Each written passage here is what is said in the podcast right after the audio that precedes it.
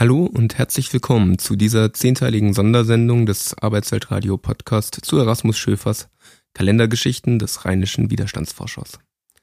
Da soll eine schwarze Frau einem weißen Mann Platz machen im Bus und steht nicht auf. Da soll ein Richter ein Gesinnungsurteil fällen und kann es nicht. Da soll ein Soldat seinem Land absolut loyal dienen und veröffentlicht doch Dokumente über die staatlich angeordneten Verbrechen.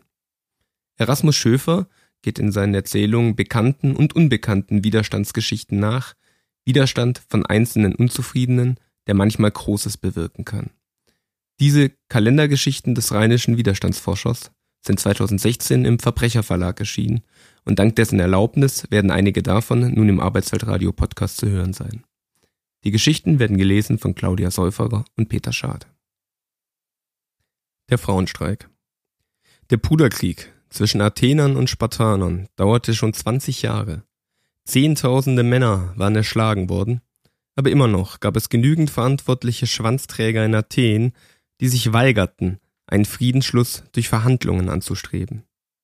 Es war eine Situation, die stark an die letzten beiden Kriegsjahre in Deutschland erinnert, als trotz aller Zerstörung und unermesslichem Leid immer noch genügend Deutsche glaubten, sie müssten weiter kämpfen und weiter dulden, statt den Militärs den Gehorsam zu verweigern und womöglich die Waffen gegen die Kriegstreiber zu richten.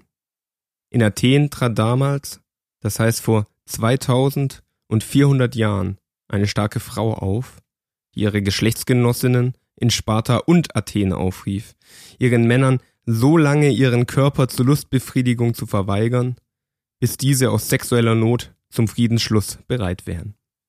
Gleichzeitig besetzten sie die Akropolis, in der die Kriegskasse der Athener aufbewahrt wurde. Ihre Aktion war erfolgreich.